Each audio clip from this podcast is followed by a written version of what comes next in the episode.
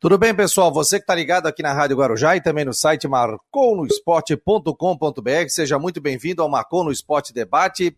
Hoje é quinta-feira, 14 de outubro, agora uma hora, um minuto. Seja muito bem-vindo ao nosso programa. Sempre ao lado do nosso querido Rodrigo Santos, diretamente de Brusque, do Jâniter Decotes, diretamente às vezes de Criciúma, às vezes de Floripa, de não sabe, às vezes do, do Chapecó, Rio Grande do Sul, Fortaleza, eu diria o presidente saudoso da federação. Está em todas. Né? Então, muito obrigado a você que está nesse momento na audiência do Marcon no Esporte. O Havaí acabou de lançar uma nota oficial através do vice-presidente Amaro Lúcio, já postei aqui no site, já bombou. Daqui a pouco a gente vai falar sobre isso. A derrota do Figueirense, realmente, olha, lamentável a situação que vive, perdeu para os reservas da equipe do Criciúma pelo placar de 3 a 1 e acredite, torcedor, corre o risco de não se classificar para a semifinal da Copa Santa Catarina. É impressionante um ano para passar borracha, né? No Figueirense e para mudar muita coisa. Logo no ano do centenário do Figueirense. Mas isso não apaga a linda história que tem o Figueirense nesses 100 anos de tantas glórias, de tantos títulos, mas que o torcedor do Figueirense realmente está ferido. Está ferido nesse momento pelo que está passando e depois a derrota contra o Ercílio Luz, derrota também, e sempre a justificativa é o lado financeiro, o lado financeiro, o Ercílio Luz tem uma folha aí que não chega a 100 mil reais e está liderando a Copa Santa Catarina. Vamos falar sobre isso e também temos um convidado especial nessa primeira parte do programa. Tudo bem, Rodrigo? Boa tarde, meu jovem. Qual é o teu destaque?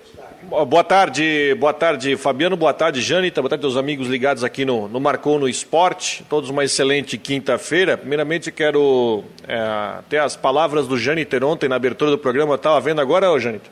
Até no, no portal Making Off do nosso amigo Cleito, Cleito Celistre.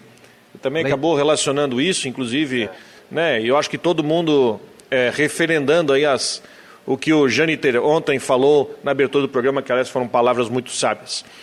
Olha, Obrigado. É, vamos falar sobre a questão do Havaí depois, mas sobre o Figueirense, eu acho que se alguém tinha dúvida se o Jorginho vai ficar no Figueirense para a temporada 2022, eu acho que agora a dúvida acabou, né?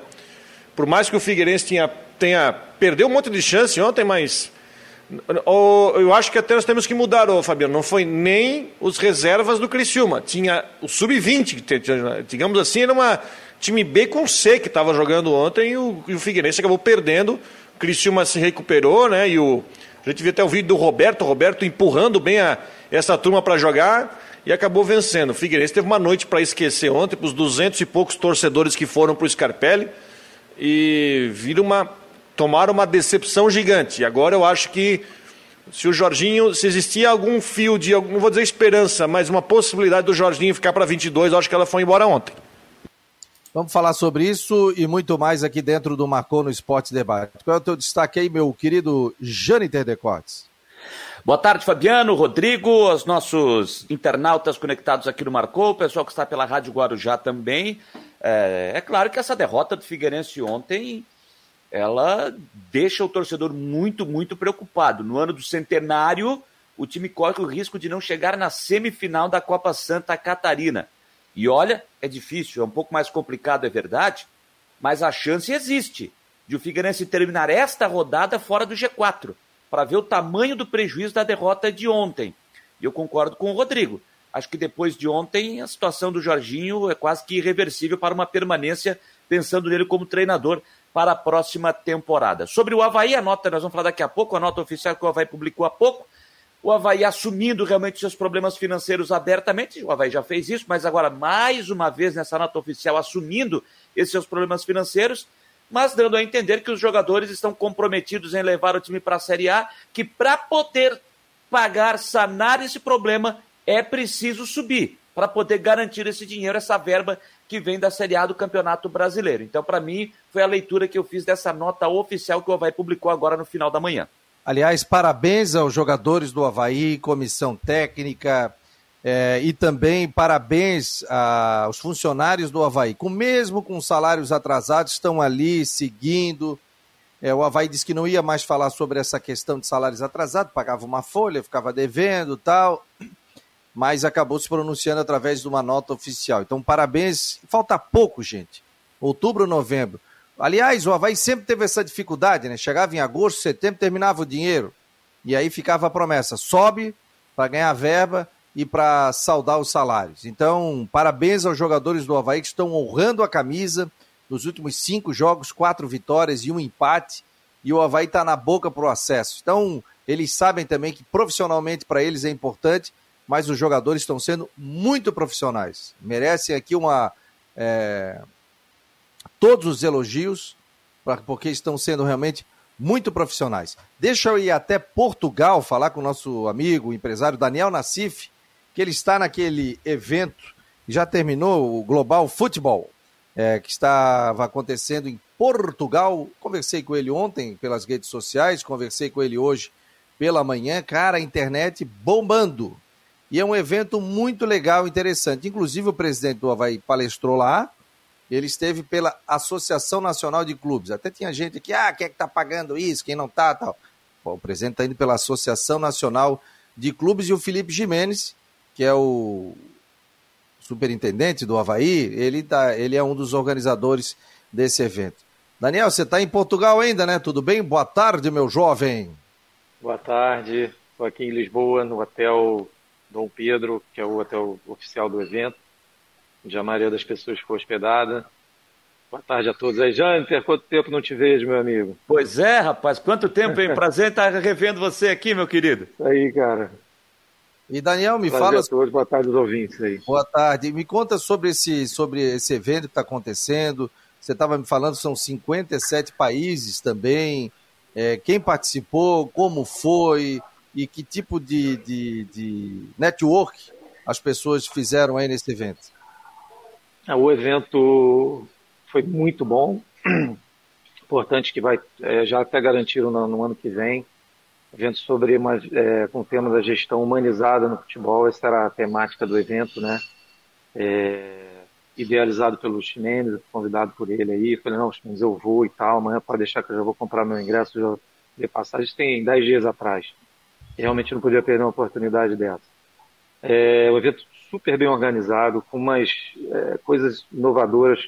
É, ao invés de ser numa sala fechada, foi no, no, no, Estádio da Luz, então a gente assistiu o evento olhando aquele campo, o estádio é lindo, estrategicamente, obviamente, né, ele colocou numa data FIFA, onde não teria jogos, aí as fotos, realmente foi um, um ambiente gostoso, um clima legal, palestras de altíssima qualidade, um conteúdo muito relevante, tá? Então foram os dois primeiros dias de palestras. Hoje o grupo foi fazer uma visita técnica ao Estádio da Luz, Uh, à noite tem uma confraternização. E, enfim, foi, uma situação. Eles, divulgaram os números do evento, depois vocês podem pegar no site do evento, acho que tem lá. O evento ele teve uma é, participação de cerca de 60 pessoas, 60, 70 pessoas ali, mas ele alcançou milhares de pessoas em 47 países, se eu não me engano. É muita gente. É uma, uma, coisa bem legal assim, participar disso, network, passando por. por é, tinha um alemão, tinha um pessoal de Londres. Eu estava acompanhando de um amigo nosso, parceiro nosso, um agente espanhol, uh, presidente de clubes, outros agentes, foi bem interessante. Daí, galera, o Daniel Nasci, vai lá, Janiter. Vamos lá, Daniel, é, dentro desse, de, dessa ideia, dentro desse desse evento, a, pelo menos até o momento, qual é o principal aprendizado que está se tirando desse, desse importante evento que está acontecendo aí em Portugal? Bom, na minha percepção, eu posso dizer que ficou bem claro é, que você investir em pessoas e cuidar das pessoas né, no meio do futebol, né, estamos falando especificamente do grupo do, do, do universo aqui do futebol. Isso ajuda e muito a bola entrar, a vir os resultados. Né? Isso foi uma temática ali, um evento bem importante em todas as esferas, né? Como foi falado aí, o, o Batistotti estava falando pela Associação de Clubes, o Marcelo Paz falou da experiência do case dele pelo clube, o Gilberto Silva falou da experiência dele agora como agente, o Júlio César também, né? Que migraram da, da, da carreira de atletas e de, decidiram atuar como, como agente, gestor de carreira ou agente de jogadores de futebol. Então, assim, essa troca de, de, de ideias num alto nível, num, num, intercâmbio de ideias e, e você vê os diferentes pontos de vista é, convergiram para isso aí, cuidar das pessoas, né? Investir no pessoal era o mais importante. É, Daniel, boa tarde, obrigado por participar conosco do programa. Deixa eu fazer uma pergunta que até pode ser uma pergunta curiosa, mas reversa. Existe alguma coisa que os clubes brasileiros podem é, passar de experiência para esses clubes de fora? Inúmeras coisas. E esse agente espanhol que estava comigo, Marcelino Helena, é ex-jogador também, foi jogador da seleção espanhola, jogou em grandes clubes. Ele falou: Nossa, como a gente tem a aprender com o Brasil. Entendeu? São, é, a gente tem que acabar um pouquinho com essa essa cultura do vira-lata, que na Europa é tudo melhor, na, na, no, lá fora, né, como se fala, é tudo melhor. Não é assim, a gente tem uma realidade, temos muito a melhorar, é importante isso, isso foi mostrado aqui, entendeu? Mas eles viram e definiram, você tem muita coisa a aprender, o brasileiro tem a questão do, é, do improviso, da criatividade, da inovação, que a gente tem sempre essa necessidade, né? Mas, é, sim, sim, foi falado, os europeus aqui disseram que os que tive a oportunidade de conversar que entenderam que pô, tem muito a aprender também com futebol brasileiro. Ô Daniel, eu até já estava conversando por telefone e eu vi, né? Além desse evento, tem outros eventos dentro do campo. Então eles aproveitam muito o entorno, né? Não fica um elefante branco como aqui no Brasil, né? Muitos estádios é. aí, só para evento, lojas, tem, tem uma série de situações, né? Tem até tipos Não, de, de, vários tipos de lojas para vários tipos de preços também, né? Não, o Estádio da Luz é um estudo no marketing esportivo, é incrível, assim, é um case fantástico. O estádio, eles chamam de equipamento, né? O estádio é um equipamento, primeiro, super moderno, lindo. É, a gente está numa semana que não teria jogos do Benfica aqui. É o estádio de uma equipe só. Então só joga o Benfica ali. Então ele deve ter o quê? 30 datas por ano, talvez. É, fora dos jogos, no nosso evento, estava acontecendo o evento da, do Global Football Management, atrás do gol. Lá nas arquibancadas, no meio do campo, estava acontecendo um outro evento. E ao longo do dia, várias pessoas, vários grupos passando da visita ao estádio, né? Que você compra lá a visita para conhecer o estádio. Do lado de fora tem os campos de aluguel. Inclusive um amigo meu estava jogando pelada lá meio-dia. Tem uma loja Media Market, se não me engano, que é uma loja de equipamentos eletrônicos e tal. E as escolinhas funcionam ali. É um complexo esportivo, né? Uh, tem mais coisas ali que eu nem sei dizer, que eu realmente eu não lembro. É, então, assim, você tem o, clube funcionando, o equipamento, entre aspas, ali funcionando 365 dias por ano, faturando, né? Claro que deve ser o maior faturamento o dia do jogo, mas, mas tem, tem, tem movimento todos os dias. E eu acho legal. que, só completando, desculpa, é uma grande oportunidade que os clubes brasileiros deveriam olhar principalmente quem tem os estádios mais antigos. Então, por exemplo, os estádios do Havaí Figueirense, né, falando da nossa cidade aí, são, são estádios, são equipamentos que poderiam ser modernizados. E aí uma parceria com, com outras empresas para rentabilizar é, os estádios trariam modernidade, conforto e uma nova experiência para o cliente, que é o torcedor, contrapartida, uma nova fonte de receita para o clube, né? Não sei, por exemplo, o Havaí que está ali do lado do aeroporto. Não tem um hotel do lado do aeroporto. Toda cidade grande tem hotéis bem perto do aeroporto. Por que não pegar? Eu já tive um estádio na Dinamarca, foi inclusive em 2010, quando eu e meu irmão a gente organizou uma excursão do Havaí, né, do time B do Havaí para a Dinamarca e Suécia. A gente ficou num estádio do Nordland, que é menor do que a ressacada, mas tinha um hotel acoplado ao estádio. Inclusive, alguns quartos eram camarote do, do, do campo. Então, se, se uma empresa comprou o camarote, ela toma conta do camarote. Se o camarote está disponível, disponível, ele vira quarto de hotel. Está sempre faturando. Então, são várias ideias que você pode ter, né? É, é, Daniel, é, eu só queria para a gente, e claro que quando você citou uma, você disse uma frase aí que certamente fica martelando na cabeça das pessoas aqui, de quem acompanha a situa acompanha o nosso futebol, o futebol brasileiro, não só o futebol dentro de campo, mas as estratégias de, de negócios, marketing, dinheiro, enfim. Você utilizou a frase, né, que muita gente está dizendo que é, o futebol europeu, o futebol mundial tem muito a aprender com o futebol brasileiro também. Até acredito que sim, até acredito que sim. Mas para muita coisa funcionar, precisa do dinheiro. A roda gira, precisa dessa parte financeira. E, por exemplo, sei que o presidente do Havaí, Francisco Batistotti, está nesse evento, não como presidente do Havaí, ele é o presidente do Havaí, mas palestrou como presidente da, Associa da Associação Nacional de Clubes. E claro que, inevitavelmente, o torcedor do Havaí aqui diz o seguinte: bom, o presidente está lá palestrando, mas o clube está com problemas financeiros.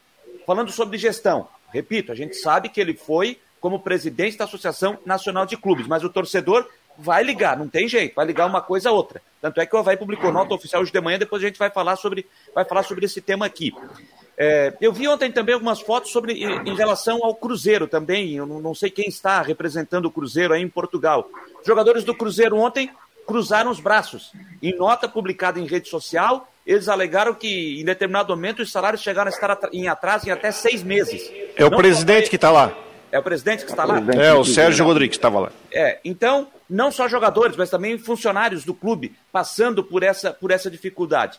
Entre outros clubes, como a gente já viu aí, como o Vasco da Gama recentemente, o Corinthians, o próprio São Paulo.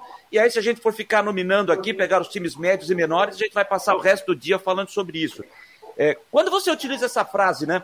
É, que o, o, o mundo tem muito a aprender com o futebol brasileiro e a gente vê essa parte financeira com problemas com algumas exceções, Flamengo e Palmeiras e Atlético Mineiro nesse momento, se bem que o Atlético também tem as suas pendências aí. O Atlético também tem suas pendências. Mas com essa frase, não dá para. Não tem um contrassenso aí, Daniel, no seu ponto de vista? Não, nenhum. Você está querendo. Jânio, a gente tem que separar bem as coisas, tá? Tem coisas boas e ruins aqui, aqui aí no Brasil, como tem coisas boas e ruins aqui na Europa. Então não, não é não é porque a situação financeira é ruim que está tudo ruim, não tem nada a aprender conosco e nós não temos nada a aprender com eles aqui. É separar bem as coisas. A, a, sobre a crise financeira dos clubes, eu não vou entrar no mérito do Havaí, do Cruzeiro, do que seja, mas o, o mercado brasileiro de futebol ele tem uma sazonalidade. Esse, essa questão do, do falta de dinheiro dos clubes né, a partir dali de setembro, outubro, é um problema de fluxo de caixa já histórico nos clubes brasileiros. Vou fazer um paralelo com a cidade de Florianópolis. Tem inúmeros negócios em Florianópolis que são super sazonais, que faturam no verão, né, as pessoas que alugam casa, que os restaurantes que faturam mais o turismo, né, faturam em três, quatro meses no verão e o cara usufrui daquele dinheiro no inverno. Se ele gastar o dinheiro todo que ele ganha no verão, ele não vai ter dinheiro no inverno, né? Então é uma questão que os clubes estão. E, eu, e a gente conversa com os clubes. A questão do, do, do endividamento dos clubes é bem mais profunda, vale um debate aí de de horas eu acho que não é o momento. Mas a questão do fluxo de caixa é histórico, tá? É, de diversos clubes, não é uma questão só do Havaí. E aí passa por uma questão de administração que eu acho, que é o que eu, eu vejo, né? Eu, vivi, eu vivo no meio, os clubes estão realmente melhorando. Alguns mais e outros numa velocidade um pouco menor, mas estão buscando essa melhora.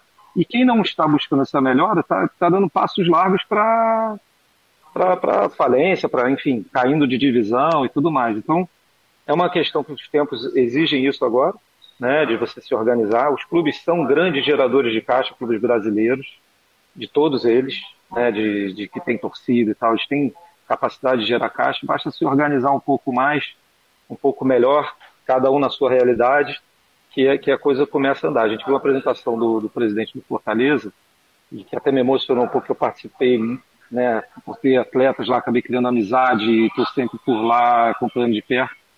É, a, a, mudança que o clube é, teve ao longo dos anos, né? O Palmeiras também passou por grande mudança, o Flamengo teve prestes a cair de divisão durante esse processo e hoje é essa potência. Então, Jânio, tem que separar as coisas, porque você querer juntar fica, fica uma coisa até um pouco é, como é que eu vou dizer? Fica, complicado você discutir, juntando tudo, falando assim, ah, o time não está pagando, o presidente está aí, então está tudo errado, ele está errado, ele está aí. Não é assim. E se ele estiver aqui aproveitando, não sei que eu não estou com ele, tá? aproveitando para trazer dinheiro para o clube de alguma maneira, com uma negociação num ambiente que tem, que tem é, investidores, tem outros agentes, tem clubes de fora, pode, não sei. Ele pode estar aqui trazendo uma solução para o Havaiano, para o clube, enquanto estão é, metendo o pau no presidente, entendeu? Separar bem as coisas é importante. Ei, Rodrigo, para fechar. É, eu, eu, eu, não, eu acho interessante, Daniel, o que você está falando, porque a gente vê que tem muito clube. É, eu não vou até estar aqui, tá, eu vejo muitos clubes, por exemplo, vou pegar um exemplo, Botafogo, por exemplo. Vou pegar aqui, vou, vou chutar o Botafogo por quê? Porque o Botafogo é um clube que está, Vasco também, que não soube se preparar internamente, mas hoje vive ou sobrevive basicamente do dinheiro da TV. Aqui a TV tem, a, a TV hoje é a principal fonte de renda, mas não sobre aproveitar outras fontes de renda para conseguir capitalizar. Porque você vê, hoje tem clube que está ferrado financeiramente porque só pensa em cota de TV e já adiantou cota de TV de dois anos à frente e não está buscando outras formas, né? Aqui, aqui no Brasil criou-se também várias coisas assim. O assunto é, é bastante amplo, por exemplo. Uh, hoje você tem cada vez mais clubes que, pre que preferem fazer uma marca própria de uniforme a atrelar a sua marca a grandes marcas que pode ter uma melhor distribuição mas que talvez não paguem e os clubes tentam de alguma forma conseguir capitalizar. Mas é, é interessante o pensamento, porque você tem clubes aí que tem uma demanda reprimida, que tem muito que capitalizar. E eu vou pegar até, por exemplo, o caso do Figueirense, por exemplo. Eu estou falando em, em, escala pequena, tá? Figueirense até pouco tempo atrás estava com a loja fechada, não, o torcedor chegava lá, não tinha uma camisa para vender. E isso, queira ou não queira, é algum tipo de renda, mas é interessante tentar mexer a cabeça dos dirigentes para tentar achar outras formas de renda para não ficar sem fluxo de caixa no meio do no finalzinho do ano. Olha, uma questão importante, vou até usar um gancho para uma das palestras, duas, né? Uma do Marcos Mota sobre né, esse contexto e outra do, do, senador Carlos Portinho falando sobre a SAF. Eu tenho, eu bato sempre muito firme nesse, nessa questão, né? A questão do, da financeira dos clubes é, passa pela, por uma questão conceitual do futebol no Brasil. O futebol no Brasil é essencialmente amador, né? Os clubes são entidades sociais sem fins lucrativos, o que não significa que, não, que, que a operação não deva ser superavitária. A operação precisa dar lucro, ela só não tem sócios para distribuir o lucro, né? Mas precisa sobrar dinheiro para o ano que vem e tal, mas enfim. E os, os presidentes dos clubes, a gente tem responsabilidade nenhuma pelos atos deles. Né? Então, o dinheiro dos clubes é de ninguém. Então, enquanto houver isso, e os torcedores estão comandando os clubes, não vai mudar muita coisa. A SAF, né, a lei, ela tem lá os seus prós e contras, mas no geral ela está tentando. É, o objetivo foi atrair os clubes para o ambiente corporativo, onde, onde captação de dinheiro, aí você vê ligas aí pelo, pelo mundo que tem uma gestão profissional, onde o clube tem dono, e onde ele paga a conta, e se, e se ele não pagar a conta, é ele que vai que fica no prejuízo, né? Porque hoje num clube como o Vasco, como o Botafogo, como você citou, ou como o próprio Flamengo, o Flamengo parece que mudou o estatuto em relação a isso. Se o presidente sai e aumentou a dívida de 100 milhões para 200 milhões, fica para o próximo presidente, mas não é o presidente que vai pagar, é o clube. O presidente ele passa, o clube fica. Então isso é uma questão que tem que ser mudada. Sobre o, o a questão que você deu um exemplo muito bom do, do, dos uniformes, é uma questão de realidade. Por exemplo, o Flamengo ele tem uma abrangência nacional. Ele não tem condição de fabricar a quantidade de uniformes, de camisas do clube, fora os outros é, produtos que, que, que, ele, que ele tem de demanda. Ele não tem condição de fabricar aquilo, de distribuir, vender, porque é uma logística muito complicada. Então, e por ser, por ter uma demanda tão grande, as marcas como a Adidas pagam para o clube, né? fornecem todo o enxoval do clube e pagam os royalties com as vendas. Um clube como o Havaí deveria buscar a solução que o Fortaleza fez lá atrás. Fortaleza, pô, calça as sandálias da humildade, qual é a abrangência do Fortaleza? É o estado do Ceará. Né? Ele tem 2 milhões de torcedores, 90% estão lá no estado onde eles estão. Então, para que eu vou fazer uma associação com uma Adidas ou com uma Nike, ou com o que quer que seja, que vai me, que vai me dividir o lucro comigo? Então, ele fabrica, ele, ele terceiriza a fabricação, né? mas ele controla a fabricação, ele controla a margem de lucro, ele controla a distribuição. Como 90% do torcedor do, do Fortaleza está ali no estado, o Fortaleza hoje tem 11 lojas próprias. E o resto ele vende pela, pela online, pela internet, entendeu?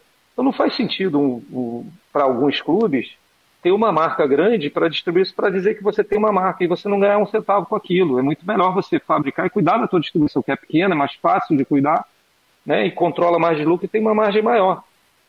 Tudo você tem que entender, se vê de fora para dentro também, entendeu? Por isso que eu digo que tem muito a aprender aqui no Brasil, só para concluir. Porque o Brasil ele é continental, eles são vários países da Europa dentro de um só, entendeu? Então tem, tem realidades bem diferentes. A realidade que a gente tem em Santa Catarina é diferente da realidade que o Fortaleza tem lá no Ceará e é diferente da realidade que o Flamengo tem no Rio.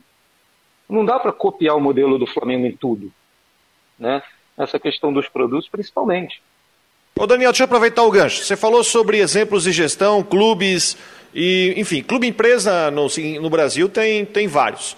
Só que hoje nós temos um que está na, que tá na, na, na, na crista da onda, que é o Red Bull Bragantino. Né, que ele está na final da Copa Sul-Americana, faz um bom campeonato brasileiro. Você acha que o Red Bull Bragantino tem a ensinar para os outros clubes nacionais? Muito, tem sim, bastante. Eu acho que é, é, tem, tem bastante coisa a aprender. Claro que o Bragantino não é um clube de massa, então essa parte da torcida de massa e tal, você, você não, não, não tem o que copiar, mas a questão da gestão, dos processos, então, você tem que ter no clube gestão, processo, investimento das pessoas, cuidar das pessoas ali dentro, investir em equipamento. Precisa de muita perfumaria. O futebol não funciona com muito luxo, não precisa do luxo. Precisa da funcionalidade. O jogador de futebol está acostumado a cumprir o horário, ter as coisas ali, o, o dinheiro cair no, na data certa. Entendeu? As coisas funcionam é um pouco mais simples. Legal. Deixa eu só fazer uma, só, uma, só, mais uma pergunta ao Daniel, já que eu, aproveitando esse exemplo, Daniel, do, do, do Red Bull Bragantino, você é um profissional do futebol que é, circula, né, anda o mundo inteiro e conhece as estruturas é, dos clubes no futebol europeu, no futebol lá na, na Arábia, você conhece muita coisa. E utilizando esse exemplo do, do Red Bull Bragantino, recentemente ele publicou nas suas redes sociais o seu centro de treinamentos, né, que será moderníssimo, será construído ali na, nas margens da, da Fernão Dias, é, é, como é que é? Em Atibaia. Atibaia. Em Atibaia. E, e como você conhece bem essa estrutura dos grandes clubes aí fora do Brasil, pelo que você está vendo do, do, Red Bull Bragantino, claro, guardadas as devidas proporções, gente, guardadas as devidas proporções. O time está seguindo, o clube está seguindo essa linha desses grandes clubes, com, está se preparando, principalmente na sua parte estrutural. Então ele está seguindo essa linha, guardadas as devidas proporções. Veja bem, sempre deixando bem claro isso, né? Sim, está seguindo. Agora vamos ver. Que eu acho que o Red Bull é uma grande oportunidade para outros clubes brasileiros. Eu sou a favor do, do, do, do Vasco ter dono, do Havaí ter dono, do Flamengo ter dono.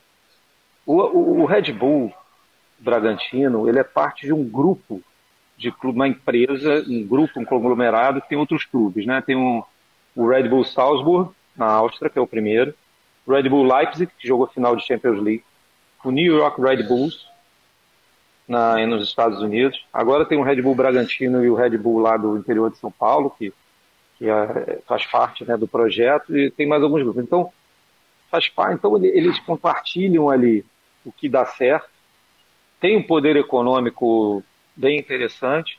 E eu acho que os clubes brasileiros, mesmo se mantendo amadores, porque tem projeto que pode dar certo. O, Real Madrid não tem dono, é um clube associativo como é o Havaí. O Barcelona também. Olha o que, que aconteceu com o Barcelona. Pode acontecer, entendeu? Então, assim, o modelo de negócio na Inglaterra, por exemplo, todos os clubes têm dono. Tem clube associativo lá. E é a liga mais valiosa do mundo de futebol. E daqui a alguns anos a segunda vai ser a MLS, porque os clubes são sócios da liga clubes não são rivais só. Eles são rivais dentro de campo, mas não são inimigos, eles são sócios. E aí a coisa funciona, entendeu? Então acho que sim, a gente tem muito a aprender é, com o Red Bull. E, o problema do, do futebol brasileiro é assim, é, como é, o modelo associativo são torcedores e tal, o presidente do clube está ali pelo ego, pela satisfação pessoal dele. Alguns têm aquele altruísmo, não, vou agora que eu, eu, não, eu não tenho mais necessidade financeira, eu vou é, tentar ajudar, ou vou ajudar a minha paixão, como lá no Rio a gente fala, o, o clube de futebol é o meu primeiro amor, né? então, assim, mas não é por motivo nenhum além do ego, entendeu? E se for tratado como um negócio, eu tenho certeza que a liga, o futebol brasileiro, dobra de tamanho, em valores, em números. Era para a gente estar rivalizando com clubes europeus em contratações e a gente não faz. Legal, pô, uma aula aí. O Daniel, quando você voltar da Europa, aliás, Parece que está aqui em Florianópolis, né? Imagem espetacular, né? E... Eu estou aqui no hotel, passando gente aqui, que parece que vai ter um evento de maratona aqui. Tem uns atletas aqui. Vai correr, não? Maratonistas. Olha o serviço de bordo aí, dona Karina. É, não, não, da nossa Michelle, nossa amiga aqui, nos entrega. Olha, bordo, né? Quase, quase perdi os dedos, cara. Tão quente que tava. Cafezinho, aliás, o Rodrigo adora um café, cara. Só que não.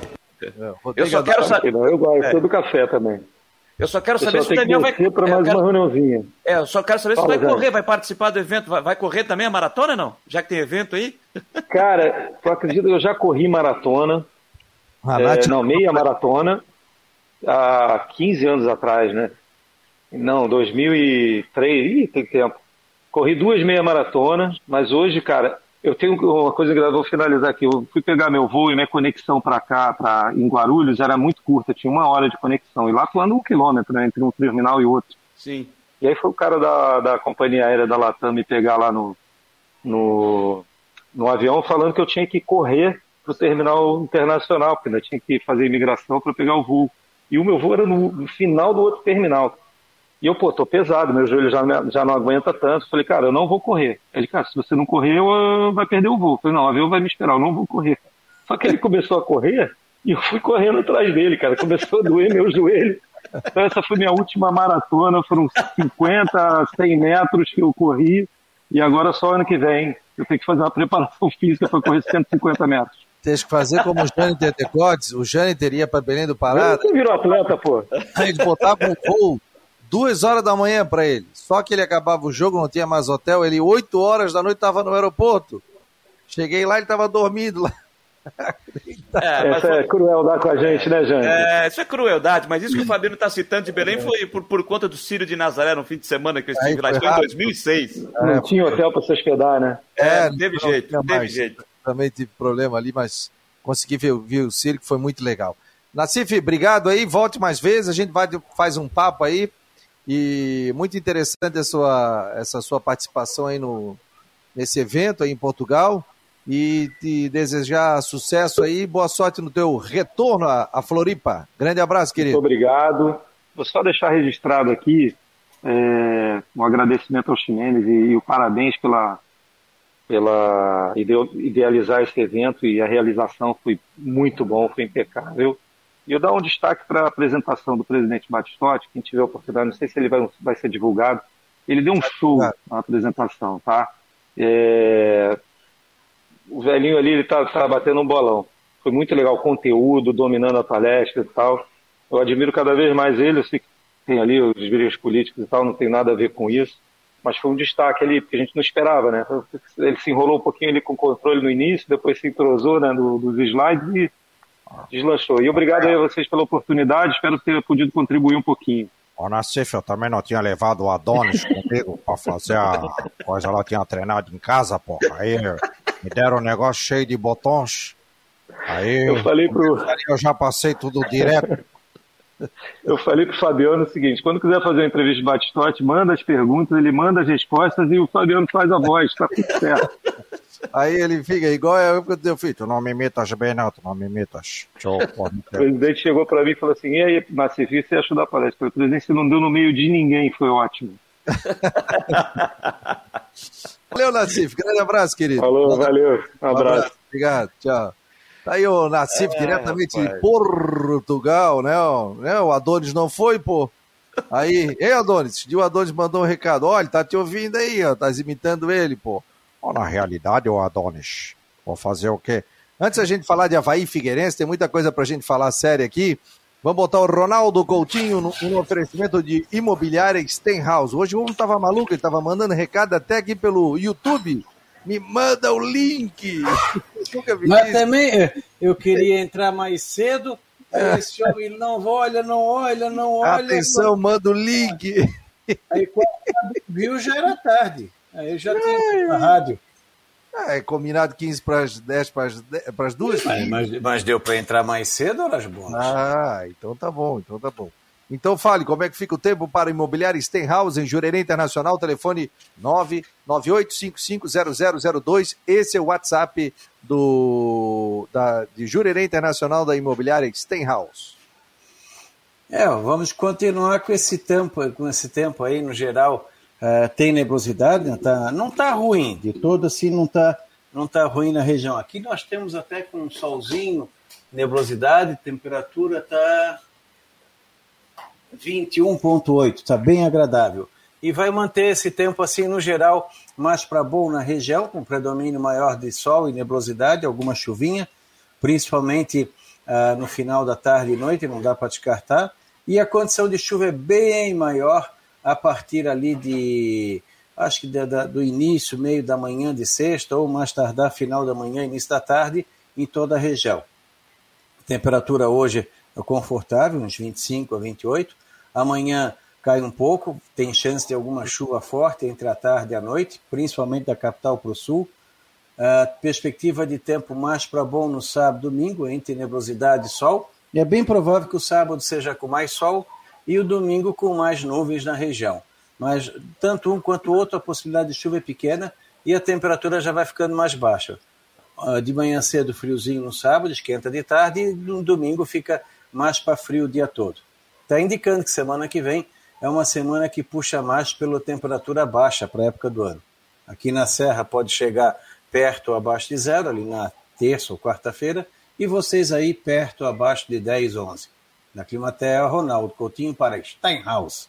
Puta, vou ter que pegar minha, minha, meu cobertor. Teu, teu pala. Pra sair. É, tá louco. Ô, ô, Coutinho, tu só chega aqui para falar de frio e chuva hoje depois. O sol, nós queremos sol, cara. Nós estamos virando um sapo. Mas eu tô falando tempo bom. É, agora hoje tem sol, hoje não dá para reclamar. É, hoje tem um solzinho, não é aquela maravilha toda, mas tem um solzinho aí na região, a temperatura está em 22, 23 graus, está até agradável. E vai ter no fim, no sábado tem mais sol, no domingo talvez mais nublado, semana que vem tem mais dias de sol. É, vamos assim, vai dar tempo bom, assim como alguém está escrevendo bastante agora. Valeu, querido. Grande abraço. Para um imobiliária Stinghouse em Jurerê Internacional, 48 988 550002. Quer alugar, comprar, vender? É só entrar em contato com a imobiliária Stenhouse. Diga que você viu aqui no Marcou no Esporte. Entre conosco. Marcou no Esporte, que tem um oferecimento de Ocitec, assessoria contábil e empresarial, do nosso querido amigo José Carlos Silva, aliás, grande incentivador aqui do programa já há 12 anos atrás. Cicobi e Imobiliária Stenhouse. Rapaziada, temos muita coisa para falar. Vou bater o sino. Pim! É, primeira situação. Figueirense ontem. Torcedor aqui tá mandando mensagens. Muitos falam em vexame, em vergonha é, sobre essa derrota do Figueirense. Vale a pena reincidir com o Jorginho agora ou passa os últimos dois jogos aí, tem caça, eh, Caçador e Havaí, para depois definir o seu futuro? Eu acredito que não tenha mais clima com o torcedor. Pode ter inúmeros problemas financeiros, jogadores. A gente sabe que ele perdeu os cinco, seis jogadores que saíram da LA Esportes tal. Mas já um clima entre a torcida que é difícil a manutenção do Jorginho. O que, é que vocês acham? Fabiano, trocar o técnico agora não vai resolver nada. Pensando em Copa Santa Catarina. Não vai resolver absolutamente nada. Tem dois jogos para fechar a primeira fase. Tem o jogo aí com, com, com, com o Caçador no fim de semana e depois fecha com o Havaí no Scarpelli. Vai classificar? Vai, vai garantir a vaga para a semifinal? Não sabemos. Mas é, ontem até citamos isso. É um pouco complicado. Você tem que é, separar as coisas. O trabalho dentro de campo do Jorginho vem sendo bom? Não, não vem sendo bom. Eu não vou fazer análise do jogo de ontem, porque eu não vi a partida. Eu estava produzindo o programa na hora do jogo, depois, no segundo tempo, estava apresentando o programa aqui, então eu não posso falar absolutamente nada do jogo de ontem de Figueirense, porque eu não vi a partida. Agora, de outros jogos, Figueirense ficou devendo, jogos que eu vi. Dos mais recentes que eu posso citar, foi o jogo contra o Criciúma, só que pela Série C do Brasileiro, aquela última rodada, onde o Criciúma jogou com o time reserva. E ontem foi o reserva do reserva que jogou contra o Figueirense. Só para ter uma ideia, ó. O time do Criciúma que jogou ontem, que começou o jogo. Roberto, Daniel, Gessé, Zé Marcos e Guilherme. Léo Gonçalves, Renan Areias e Varolo. Julian, Marcão e Maranhão. Esse foi o time que jogou o jogo ontem, com a mescla de alguns jogadores do Sub-20 jogando como o Rodrigo citou lá no começo. E o Criciúma chegou a abrir 2 a 0 no jogo. Aí o Figueirense descontou com o garoto Paulo aos 41, quando se imaginava que o Figueirense fosse pelo menos buscar o empate lá no final, acaba tomando o terceiro gol, teve a expulsão do, do, do, do André aos 45 do segundo tempo.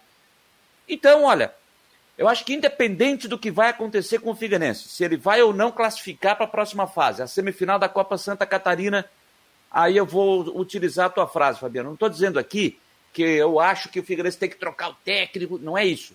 Eu só acho que ficou muito ruim, um clima muito ruim entre Jorginho e torcedor do Figueirense, pensando na próxima temporada, na sua permanência. Acho muito difícil, independente do que acontecer daqui por diante na Copinha, que o Jorginho é, permaneça para 2022.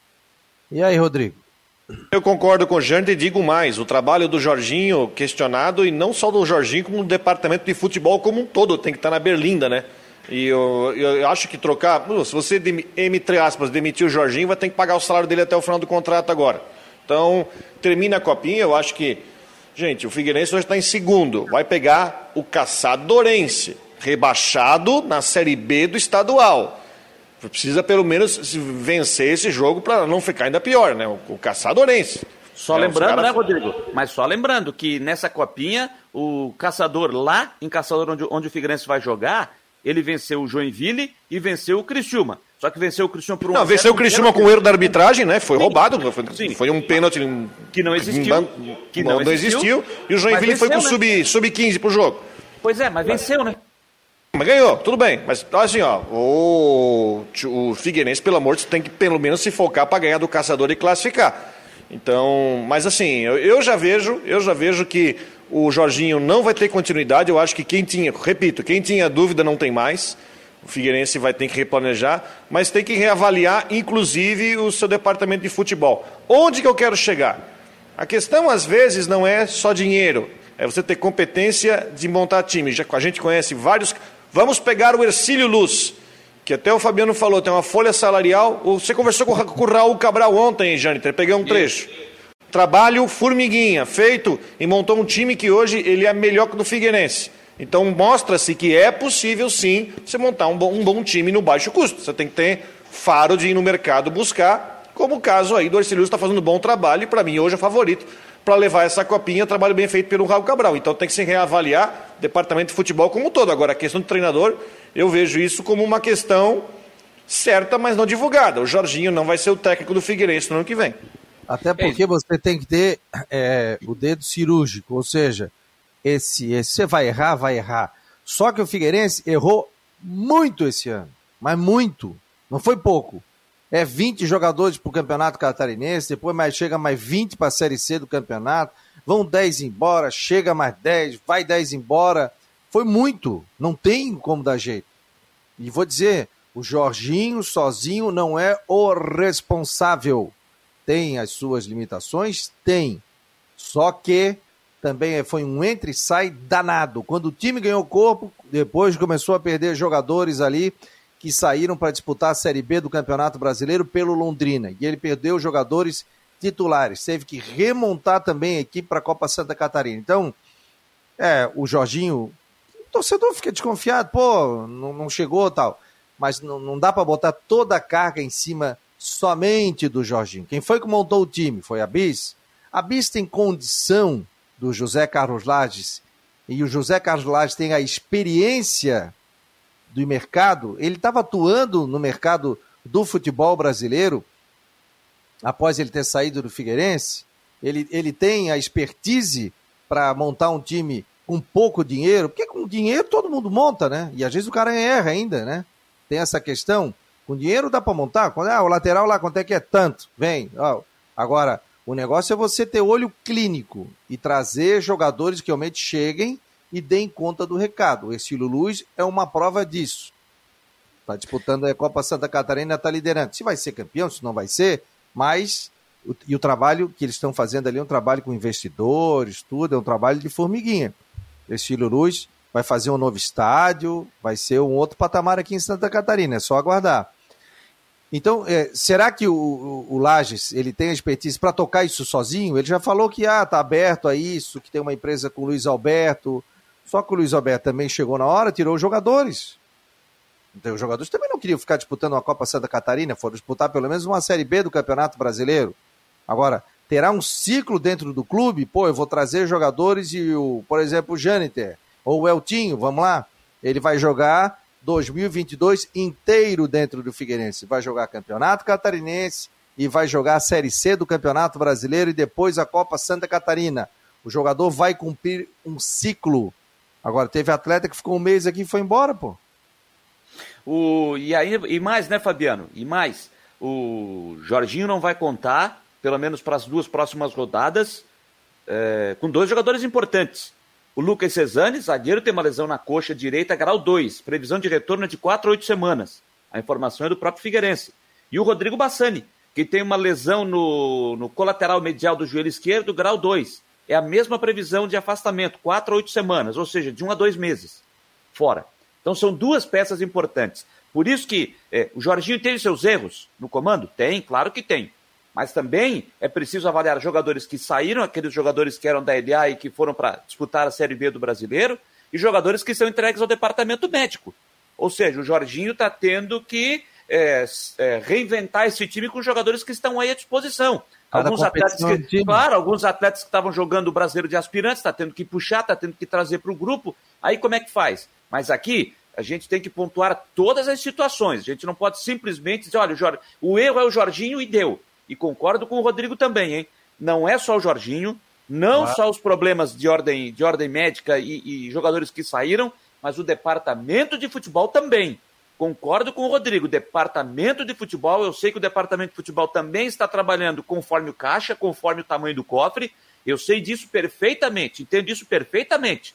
Mas só que quantos e quantos clubes a gente já viu aí se desdobrando com um cofre pequeno e fazendo grandes trabalhos? E sobre o Ercílio Luz que vocês citaram aí, ontem na conversa que eu tive aqui com o técnico Raul Cabral, ele até disse o seguinte: olha, o nosso planejamento, esse projeto iniciado com a parceria, é visando a temporada 2022 para fazer um ótimo campeonato catarinense. Ou seja, a ideia continua sendo essa: deixar um elenco pronto para o campeonato catarinense mas que num trabalho formiguinha, num trabalho que está sendo feito de uma forma tranquila, sem dar o passo maior que a perna, está dando resultado agora, na Copa Santa Catarina. Então, para o Ercílio Luz, isso é ótimo, mas o Raul Cabral deixou claro que o trabalho que, que, que foi iniciado foi para deixar um time pronto para fazer um bom campeonato catarinense, mas já está, já está dando resultado na Copinha. O Henrique Santos está dizendo: qual a motivação de atuar na Copa Santa Catarina? De ver colegas saindo para B e de não receber salário? É, David, é, que ano para esquecer? O Henrique também fala aqui. O Luxemburgo botou um menino de 16 anos como titular no Cruzeiro. Aqui o Jorginho não bota o Paulo 20 anos desde o começo porque diz que é novo. O Flamengo botou o Lázaro, 18 anos, para jogar. A gente vai entrar aí na seara do, também da base do Figueirense desativada. Aí já é uma outra, outro papo que também não deu recurso para o Jorginho. Nisso aí, eu até vou isentar o Jorginho, porque se ele tivesse uma base atuante, de repente ele poderia fazer o que o Luxemburgo fez. E daí que também a gente fala da questão de caixa e depende também do departamento de futebol. Não tem um sub-23 como o Havaí, né? O Havaí disputou tá, o sub-23. Tá, né? Mas o Figueirense também jogou, né? O aspirante brasileiro. O Figueirense também jogou. Figueirense até passou para a segunda fase, mas não conseguiu. É, mas adiante. o estadual não está jogando, né, o, o, é. gente? Não, não, não. Isso aí sim, perfeito. Perfeito. É legal, muita gente participando aqui, o Guimax Leão, o pessoal defendendo o presidente do Havaí, alguns é, criticando, é, o Bruno Oliveira, o André Tarnovo, Tarnos, que também está aqui, filho. Valeu, Andrezão, obrigado aqui pela presença, o Roberto Felizbino, o João Henrique da Silva, é, o Antônio Francisco Bittencourt, pô, tem uma galera muito legal participando tanto pelo YouTube como também pelo Face, aqui nas plataformas do Marcou no Esporte. Também tem muita gente pelo nosso WhatsApp 48 988128586. O Altair está dizendo aqui show de bola o programa. O Bruno do Ceará está dizendo que depois vai mandar um vídeo aqui também para a gente. É, o Vilmar, foram 19 escanteios, quase 80% de bola, umas 10 defesas do Roberto. Primeiro gol foi a única defesa do Rodolfo que jogou nos pés do Marcão. Outros dois gols foram em contra-ataque durante a pressão e cobrança de escanteio. Era três contra dois defensores. O futebol é isso, o goleiro tá lá para pegar, né? Vocês acham que o Havaí sobe? O time, em alguns momentos, oscila muito. É, terá jogo fácil, como o Decotes falou ontem.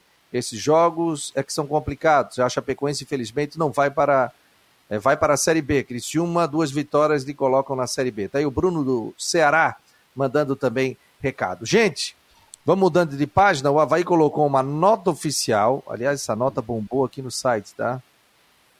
Assim que saiu, a gente já colocou. Diz a nota que, com a chegada da pandemia da Covid em março de 2020, provocou uma forte crise econômica em todos os segmentos da sociedade brasileira e atingiu diretamente o futebol, diminuindo drasticamente suas receitas.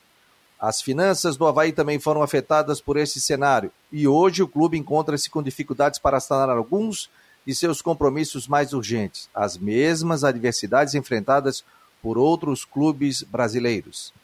Apesar disso, a diretoria executiva do Havaí segue permanentemente reunida em busca de soluções para enfrentar esse problema que muito nos preocupa. Reconhecemos o grande esforço do nosso grupo de atletas, comissão técnica e funcionários que não mediram esforço para colocar o clube na, na posição e que se encontra hoje no G4 e próximo de um novo acesso à Série A do brasileiro. O grupo, formado por atletas profissionais dedicados, honrados e que muitos nos orgulham nessa caminhada com entrega de corpo e alma em busca do objetivo perseguido por todos nós, é o principal pilar de sustentação desta luta. O Havaí precisa voltar à Série A para se consolidar como um dos grandes clubes do futebol brasileiro e não repetir no futuro as adversidades financeiras que hoje atravessamos. Este é o momento para registrar e agradecer a todos que, com muito profissionalismo, dedicação e, dedica, dedicação e dignidade, estão unidos em busca desse objetivo. Reconhecemos esta grande luta dos nossos atletas e comissão técnica. Conscientes da situação e da nossa responsabilidade como gestores do clube, a diretoria do Havaí Futebol Clube não medirá esforço para, num curto espaço de tempo, sanar as dificuldades momentâneas e cumprir os compromissos legais. Diante desse quadro, conclamamos a união de todos desta caminhada em busca do acesso, sem perder nem desviar o foco principal desta conquista, que será uma importante alternativa para a estabilidade financeira e terminar o ano atingindo nossas metas técnicas e administrativas. Conselheiros, associados, torcedores, atletas e membros do nosso departamento de futebol, todos juntos para conquistarmos o objetivo final. O gigante Havaí não pode adormecer, muito menos interromper sua gloriosa trajetória de conquistas que orgulham nossa quase centenária existência. Amaro Lúcio da Silva, presidente em exercício. Até mandei um, um WhatsApp aqui para o assessor de imprensa do Havaí, para ver se o Amaro queria entrar no ar, mas recebi o seguinte: não, ele não vai falar, está envolvido em reuniões correndo atrás da grana. Então, tá, o Havaí está buscando aí é, parte financeira aí para trazer isso aí. Ou seja, vamos resumindo: o Havaí tem que subir para sanar suas dívidas. Foi isso que eu entendi no geral. Se é não... isso? Sanar dívida não, para conseguir manter o seu funcionamento. Sanar dívida está longe. Ah, mas eu digo, botar a casa em ordem. Não é? Boa. Pelo Ó. menos para quitar, o, quitar o salário, quitar os salários que estão em atraso, não só dos jogadores, mas também dos funcionários do clube. Diminuir o passivo. Diminuir o passivo. E ficou claro o seguinte na nota: para poder fazer isso, tem que subir. Tem que subir. E a, a nota também me, me leva a entender, a leitura que eu faço da nota é que houve essa conversa da direção com o grupo de atletas, com a comissão técnica, com o departamento de futebol. Para, nesse momento, todo mundo pegar junto, todo mundo pegar junto, não que isso não esteja acontecendo, mas é, fortalecer ainda mais nesse momento para garantir o acesso. Para que todo mundo possa receber o que hoje o clube está devendo para jogadores, para funcionários, vai passar pelo acesso à Série A do Campeonato Brasileiro. Então, a nota me dá a entender que, além disso, o grupo entendeu e vai fazer isso, vai abraçar de vez a causa para chegar à Série A do Brasil para poder receber o que o clube está devendo para eles agora. É, é essa leitura que eu faço dessa nota oficial. Algumas considerações. Primeiro, na nota, o doutor Amaro fala sobre a situação onde as finanças do Havaí foram afetadas no cenário da pandemia mas é bom lembrar que naquele relatório do Conselho Fiscal, que está sendo avaliado no Conselho Deliberativo, de que a gente falou, foi constatado que o clube aumentou o seu gasto em 2020. Isso aí está naquele relatório, onde inclusive apontou uma série de problemas. A questão que o clube prometeu que está atrás de dinheiro, isso não é novidade para ninguém, até porque o clube não ia ficar parado em cima disso. Mas está colocando como condicionante a, a questão do acesso para pelo menos passar o recado para os jogadores que vão receber os atrasados em cima disso. Só que em subindo também tem uma questão de que aí o Havaí tem que ter responsabilidade e não gastar mais do que pode. E tem o terceiro ponto que eu estou também notando como mensagem intrínseca nessa, nessa nota, né? Que é a campanha eleitoral do clube onde, o, onde se, por mais que não seja uma nota assinada pelo presidente Batistotti, mas sim pelo presidente em exercício, mas são todos do mesmo grupo que estão nesse barco para o processo eleitoral. Já está passando uma mensagem que está como uma plataforma de pregar austeridade, de, de, de, tentar ser mais organizado e conseguir o acesso, e se conseguir o acesso, vai conseguir pagar parte das contas ou tirar um pouco do passivo, caso consiga. Eu já vejo isso aí também uma nota como parte também até de, de plataforma eleitoral, porque não falta muito para a eleição no Havaí, né? Ó, a eleição acontece em dezembro, né? Aliás, depois. Só um detalhe, Fabiano. Aliás, depois, viu, Janete? Ah. E foi aprovado que o presidente e o vice vão ser remunerados. Aí tem, tá aparecendo candidato, né? É, só quero dizer uma, mais uma. O Rodrigo lembrou bem, eu já tinha informação aqui que eu busquei ontem, é, para não deixar passar aqui, né? Sobre essa questão de que aquela comissão acabou não aprovando, né? Como é que me fugiu a expressão agora da, da, das contas? As contas, não, as contas foram rejeitadas do ano de 2020. Ah, o Conselho acabou analisando e, e, dando sequência, né? Dando sequência, entendendo Sim, que rejeitadas contas, as contas. Isso, foram rejeitadas as, as, as contas. é, me fugiu a palavra agora, me, me fugiu a expressão da, da- das- do, do Conselho, que eles, eles. Rapaz, me fugiu agora a expressão, me deu um As branco. ressalvas? Não, não, não. da- que eles, eles é, a comissão apresentou, a- a- as contas foram rejeitadas e, e o conselho, rapaz, me fugiu a palavra. Eles, eles é, ratificaram. É, É, eles, eles, eles ratificaram. Não é, seguinte, não tinha. é, não é essa, né, não é essa a expressão. Me Ah, fugiu a palavra aqui. Não tinha, não, não, não tinha nova votação. Não, não, sim, mas tudo bem. Então, foi levado, encaminhado a- a- adiante, né? Foi, foi encaminhado para a direção executiva para que eles pudessem fazer a defesa num prazo de 15 dias. Esse prazo de 15 dias, em tempo corrido, quando esse documento foi entregue à direção executiva, já era para ter sido entregue de volta ao conselho. Então, ontem eu fui buscar informação. É, a defesa fez esse, a direção executiva fez o pedido e eles pediram esses 15 dias, no, o prazo para ser contado em dias úteis. Em dias úteis. E aí, o prazo para entrega desse documento, essa resposta, essa defesa para, para, para, para, o Conselho, termina amanhã. Então, foi feito esse pedido, foi aceito, contar 15 dias em dias úteis e o prazo termina amanhã. Então, a direção executiva tem até amanhã para entregar a sua defesa ao Conselho Deliberativo, que vai analisar a defesa e aí vai fazer o seguinte, né? Ou é, aceita a defesa, dizendo que está tudo certo e para por aí, ou aceita com ressalvas, fazendo algumas advertências à direção, ou não aceita e vai seguir adiante, ah, chamando aquela Assembleia Geral, que aí é para todos os conselheiros, e a partir daí definir se vai destituir, destituir ou não o presidente do cargo, e aí, se caso isso venha a ocorrer, a eleição que está que tem que acontecer até o dia, até o final de semana, antes do dia 20 de dezembro, que deve ser lá no final, no segundo fim de semana de dezembro, caso venha a acontecer isso, uma saída do presidente, essa eleição deve ser antecipada para o mês de novembro. Então, a direção tem até amanhã para entregar a sua defesa a- ao Conselho Deliberativo do clube. O Batistotti já constitui advogado e o próprio advogado vai enviar essa, essa documentação. Fabrício Daniel está dizendo aqui: Fabiano, a remuneração do presidente foi exatamente para aparecer mais candidatos. Não entendi a sua indiretinha. Não tem indiretinha, da indireta mesmo. Só apareceu porque botaram para o presidente que ia é, receber, ia ser remunerado, 27 mil e 25 para o vice-presidente. Realmente, senão não ia aparecer ninguém. Sou a favor que o presidente ganhe. O vice estou achando muito. Só sou, a só a favor de que tem que ter, também tem que haver uma cobrança por resultado em cima disso, né? Gente, sim. Assim como você está contratando um executivo para sua empresa ou alguém para administrar sua empresa, tem que ter uma cobrança por resultado. Ah, ninguém quer trabalhar de graça. Aí tu ia lá, o diretor de patrimônio, aí o cara tinha uma baita de uma responsabilidade. Não, é um aposentado que estava ali. Não, pode ser até aposentado, mas tem que ganhar. O cara tem que ser cobrado para isso. Senão daqui a pouco o cara chega numa reunião e fala assim: Não, mas tô cansado, eu tenho que ir no médico, não vou poder ir e tal, acho que eu vou sair. Não, eu acredito que tem que ter.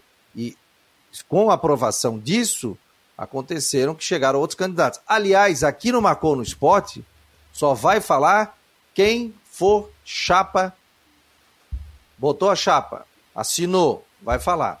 Agora, usar aqui de palanque para que, ah, vamos botar o nome na imprensa para ver o que, que a torcida acha. Aqui não. Aqui não. Aqui só vai falar chapa registrada. Ah, o Rodrigo é candidato e o Jânio Televício Tá registrada a chapa? Tem problema. Bora, vamos fazer debate aqui. Vamos eh, dar o espaço para chapa 1, chapa 2, chapa 3. Isso aí não vai ter problema, não. Agora, o cara que está achando, ah, eu estou pensando em ser, eu sou pré-candidato, então eu quero ver para dar uma entrevista. Não, não. Aqui daí. Aqui não vai falar. Aqui vai falar chapa registrada. Registrou a chapa, tem espaço para falar aqui com, com a gente. Lembrei da palavra, era, era referendou, só deixa eu fechar, só deixa referendou. Eu, já, a gente fica mais um minutinho, deixa eu fechar com a Rádio Guarujá, vem tudo em dia com a Flavinha do Vale na Rádio Guarujá, a gente fica mais cinco minutinhos aqui nas nossas redes sociais. Um abraço, pessoal da Guarujá. Como é que é, Jâniter? A palavra que tinha me fugido naquele momento é que a comissão ela referendou a rejeição das contas. Era referendar. Era essa palavra que tinha me fugido aqui, tinha me dado um branco. Até porque ela não podia mais voltar atrás, né? Já tinha sido a votação. Ela não podia voltar atrás, né?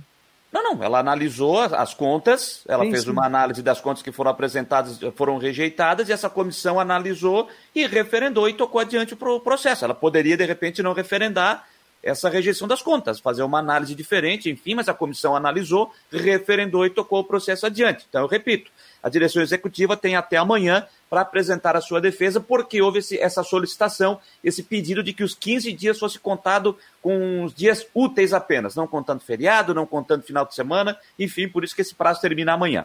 Resumindo, galera, segue o barco do Havaí para não afundar. Ou seja, se subir, é outro patamar. É, botaram aqui 40 milhões, né? 50 milhões. Fora patrocínio, tudo. É outro patamar, é outra coisa. Você tá numa Mas a tua despesa também aumenta, tem várias coisas. Então a despesa aumenta, você vai ter que fazer outras várias coisas. Tem a situação, e é bom assim, ó, tem umas coisinhas quando eu acesso. Por exemplo, aliás, tem que ser respondido. Como é que ficou a situação do time feminino? Sabe por que, que eu estou entrando nisso? Porque se você subir para a Série A, você vai ter que obrigatoriamente, por regulamento, Sim, manter. manter o time feminino. E tem a questão do atraso lá do Kinderman. Kinderman que teve que voltar é, vender um ônibus para conseguir dar conta das suas atividades. Tem um monte de coisa aí. Sabe que eu estou pensando assim, a gente está falando sobre isso, a gente imagina numa situação, né? O Havaí está no segundo ano seguido na Série B uma bola de neve que cresce e precisa da Série A para conseguir diminuir um pouco essa bola de neve. A Chapecoense passou muito por isso. Os seis, sete anos que a Chapecoense teve seguidos na, na Série A ajudaram o time a não ter ver bola de neve crescer, exceto no último ano, não, na, na outra no último ano, quando o presidente, o Maninho Denez, gastou demais e aí a bola cresceu. E aí veio o Paulo Magro e na Série B diminuiu. Então, o, o, a Chapecoense se viu na obrigação de se manter na Série A para conseguir não, evitar que a bola de neve cresça. E aqui no Havaí é a mesma situação. Ele precisa ficar na Série A, inclusive não só ir para a Série A, como permanecer na Série A pelo menos por dois, três anos, para conseguir dar conta de diminuir essa bola de neve. Porque para se tornar um clube totalmente sanado é um, uma, uma batalha muito grande que você não consegue resolver em um ou dois anos. Sobre esse assunto, Rodrigo, da questão do futebol feminino, essa parceria vai Kinderman, na terça-feira eu entrevistei nas últimas do Marcou no Esporte. Quem quiser acompanhar, está lá, é só vir aqui no nosso canal no YouTube, acompanhar a entrevista que eu fiz com o técnico do Havaí Kinderman, Rodolfo II, falando da sua da, da, preparação do time para a decisão do estadual feminino, que acontece nesse sábado contra o Cristiúma lá em Caçador, e também a preparação para a Libertadores da América. Mas é claro que a gente também tratou desse assunto, dessa parceria com o Havaí. É claro que ele falou é, um pouco só por cima disso, porque ele não está totalmente envolvido nessa, nessa negociação, nessa parceria. Isso fica sobre a gestão do clube, a parte de diretoria. Ele está envolvido com a parte do futebol. Mas ele disse que existe sim esses atrasos, algumas coisas o Havaí ainda precisa é, quitar. Eu trouxe a informação aqui que o Havaí quitou algumas coisas com o clube, não 100%, mas quitou alguma coisa com o time de caçador, não sei exatamente o que, o, a, a, o valor, a quantia, enfim, esse, eu não tive acesso a isso, mas eu consegui a informação de que alguma coisa o Havaí quitou com a parceria. E ele deixou claro, e ele deixou claro que ele está muito preocupado, a frase que ele utilizou, a frase utilizada pelo Rodolfo II, é, algumas meninas não ficaram no Havaí Kinderman Outras já estão aceitando propostas pela incerteza do Havaí Kinderman para 2022. Foi a frase utilizada por ele, técnico do Havaí Kinderman, o Rodolfo II. E disse, chegou a dizer o seguinte: olha, se o projeto continuar, se o projeto continuar, que continue, e se não for aqui em Caçador, que seja em Florianópolis. Que a parceria, que Havaí e Kinderman não deixe, não deixem essa, esse projeto morrer. Palavras do técnico, não sei o que estou dizendo, é só você pegar eu, e acompanhar lá. Eu já ouvi Sim. dizer que, que a família ia tocar os hotéis e o, o nosso querido saudoso Salésio Kinderman. Salésio, né? Ele era um apaixonado pelo que ele fazia no futebol feminino, tanto que ele fez um time A e, o, e fez outro time também, que Sim, acabou ganhando Napoli. a primeira divisão do brasileiro e outro ganhou a segunda divisão. O Napoli. É, e, e gerenciava muito bem isso. Mas é... quem está tocando o projeto ficou agora a cargo de uma das filhas pois do, é, do Sérgio Kinderman. A informação que eu recebi é que o Havaí iria absorver isso, ou seja, seria o time do Havaí. Agora, sim, sim. mas é, mas vale aí sempre lembrar que a vaga é do Kinderman. Sim, sim. A sim. vaga é do Kinderman. Mas então, para poder seguir, então, a, as palavras deles, até me, eu confesso para você que até fiquei é, é, preocupado, porque. Eu ouvi a entrevista. É, fiquei preocupado com o futuro do futebol feminino do Havaí Kinderman. O Kinderman, que há muito tempo já vem lá da época do futsal, depois entrando também no futebol, é, fiquei, fiquei preocupado com uma sequência para esse projeto. Então, muito também vai passar pela, pelo que o Havaí, isso palavras do técnico, do que o Havaí Kinderman vai fazer na Libertadores Feminina, que começa no dia 3 de novembro, lá no Paraguai, e a decisão vai ser no Uruguai. É, a, a, campanha que o time fizer lá, porque isso pode trazer dinheiro, pode trazer patrocinadores, e também vai passar por um acesso do Havaí à Série A do brasileiro. Porque aí vai, vai aumentar o caixa do clube, vai aumentar o cofre do Havaí, e com isso o Havaí pode fazer um investimento maior no futebol feminino mas vai passar muito por isso, pela campanha do time na Libertadores e no time do Havaí, ele garantir o seu acesso para a Série A do Campeonato Brasileiro. Mas, assim, é, confesso para ti que eu fiquei preocupado com a sequência. Tomara que tudo se resolva para que o projeto de futebol feminino continue. No meu ponto de vista, tem que continuar Havaí a parceria com o Kinderman, porque lá já se sabe como é que funciona, já tem todo o caminho traçado. Porque, por exemplo, é, como foi lembrado aqui pelo Rodrigo, se o Havaí subir para a Série A, existe a obrigatoriedade de ter o time feminino. Tem que ter o time feminino. Então, de repente, a parceria termina. O Havaí vai fazer o seu time, vai começar do zero. Se for só o Havaí, vai começar do zero. Então, eu acho que o Havaí deve continuar essa parceria com o Kinderman, porque o Kinderman, através da sua direção, já tem o caminho das pedras. É que hoje em dia você, você tem que ter um time, né? Mas você não, não precisa ter base, né? A base é complicada, né? É, o André Tarnós, que está aqui, ó. A família Kinderman não quer mais o futebol. Tudo dependerá do Havaí. Simples assim. Não adianta enfeitar discurso. A realidade é essa. Ou seja, é, a tendência é que eles não toquem, mas o Havaí absorva isso. Absorva as meninas aqui, ou mantenha lá, ou faça um braço do Havaí que fique treinando por lá. Eu também não sei como vai funcionar, até porque o Havaí não falou mais sobre isso, né? O Havaí não, não falou mais sobre isso. O Havaí já disse, você trouxe essa informação aqui, que o Havaí não vai mais, e eu já recebi essa informação também, de que dos assuntos, quando envolve a parte financeira, o Havaí não vai mais sim, se manifestar sim, publicamente, né? É, que não vai, não, não vai mais falar publicamente. Mas daqui a pouco vai ter que falar também. Gente, obrigado a todos aí. Rodrigão, ao Jâniter Decotes. Sim, Jâniter levantou a mão. Tem... Levantei a mão para dizer que já temos entrevistado para hoje à noite também, nas últimas do Marcou. É, o Criciúma tem um compromisso importante com o Botafogo, e eu, com o Botafogo de, de da Paraíba, quase falei de Ribeirão Preto aqui, o, o Belo, o Botafogo da Paraíba no sábado, está sendo tratado com uma verdadeira decisão lá na cidade de Criciúma, e, e eu vou ter um papo hoje à noite aqui com o goleiro Roberto, que, que, deu legal, declara, que, deu uma declaração ontem, após o jogo com o Figueirense, uma, um vídeo disponibilizado pela assessoria de imprensa do clube, ainda no campo de jogo após a vitória, com o Roberto chorando, emocionado, dizendo que para ele tem um, é diferente um confronto entre Criciúma e Figueirense, ainda mais vencer o jogo, vencer no Scarpelli. E o Roberto, apesar de não ser titular, ele é formado nas categorias de base do Criciúma. Ele tem uma história no clube. É, 42 de, anos. É, e apesar de ser o terceiro goleiro do clube, do time nesse momento, ele é uma das lideranças e é uma pessoa muito identificada com a torcida. Então, o Roberto já agendei com a assessoria de imprensa, o Roberto já deu o ok do seguinte: vai ser muito legal falar com vocês hoje. Então, às nove da noite, nas últimas do Marcou, tem um papo com o goleiro Roberto do Criciúma. Show. O Valmir Silva está dizendo aqui: com o Rafinha na seleção brasileira, cresce a possibilidade da venda dele para o Liverpool, onde o Havaí vai levar mais. Não leva, não leva. 5%. Transferência tem que ser internacional, dentro do país não leva. É, o Deco, que é o empresário do, do Rafinha, hum. já disse que tem aí um possível, possível ainda, aí não está nada de concreto ainda, algo mais forte, aquele papel na mesa, proposta daqui, avaliação de lá, não. Um possível interesse do Liverpool no Rafinha, que deve ser titular no jogo do Brasil hoje às nove e meia da noite contra o Uruguai lá em Manaus. Só para explicar, cláusula de solidariedade da FIFA é em caso de transferência internacional. Nesse caso, o Rafinha joga no Leeds, Se for o Liverpool, é dentro do país, aí não tem cláusula de solidariedade. Só se for para outro país. Só se for para outro país, para Espanha, enfim, Itália. Não, aí não ganha 5%. O Guimax Leão até falou que 5% se transformando em euros, em reais, é muito dinheiro, mas desta vez não vai pintar aqui. Rodrigão, obrigado a todos. Valeu, Jâniter Decortes. Muito obrigado a todos vocês. Esse foi mais um Marcou no Esporte Debate aqui pela Rádio Guarujá e também pelo site do Marcou. Nove da noite, espero vocês, hein, galera? Vocês pediram um programa, nove da noite do Jâniter. Então, apareça. Valeu, galera. Obrigado e até amanhã.